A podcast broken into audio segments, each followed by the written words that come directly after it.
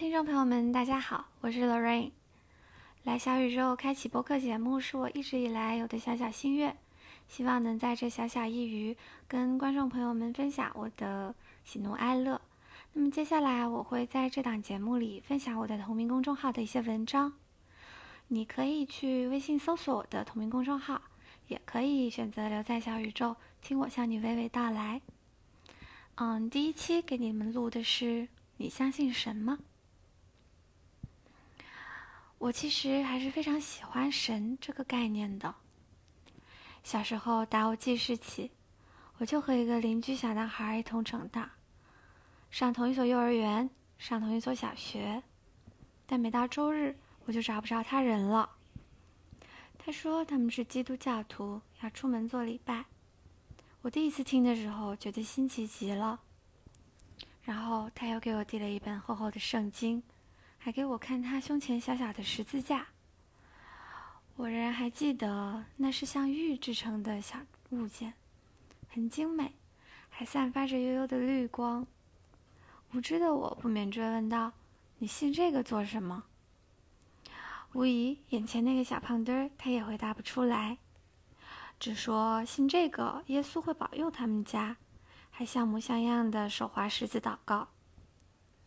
其实那一刻，我深深的觉得被同龄友人背叛了，因为我们明明以前经常一起冒险，一起发现新鲜玩意儿，但他却背弃我，独自找到了另一种神秘的福利组织，徒留毫无信仰、清白的我留在原地。回家之后，我满怀期待的问妈妈：“你信不信基督教呀？”但很显然，我并没能从大人嘴里得到想要的回答。那也无妨。自那以后，每当遇到棘手的难题，我也会学着在胸口从左到右、从上至下画十字，因为我觉得上帝他应该会是个大方的好人吧。毕竟我祈祷的时候真的很专心、很虔诚，哎，也算是个编制外的自来水小信徒吧。不过我的神论不只是信手拈来，还无国界。小时候跟着长辈清明节扫墓，我是真的会特别乖，不敢表现不好被先人看到。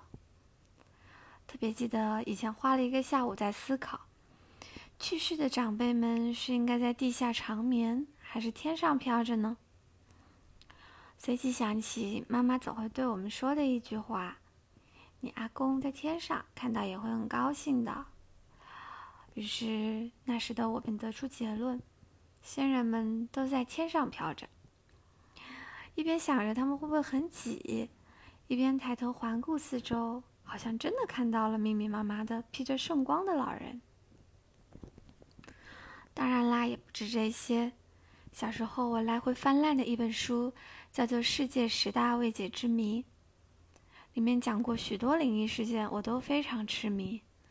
像是肯尼迪遇刺案，总统是那一刻被预言家通灵了，不然怎么一反常态，调整座位，从而躲过死神呢？还有很多人发现照片里都出现了 ET，甚至有人亲眼看见过外星人，导致我之后看向远方都会多停留一会儿，等着哪天如果发现有扁扁的飞碟从天际上升下来。我也不会告诉警察，也不会告诉 QQ 空间的好友们。我会远远的朝他行注目礼，再写进日记里，等着后世发现这一秘密。所以说，我还是很愿意相信这世界上任何神学说的存在即合理嘛。我这样摇摆不定、游戏人间的小混混，没有点虚无又强大的信仰指引。是很容易被进化论当成适者生存的反例放弃掉的。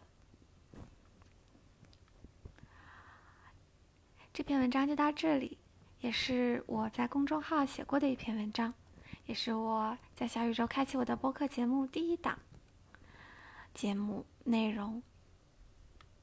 谢谢大家的收听，再见。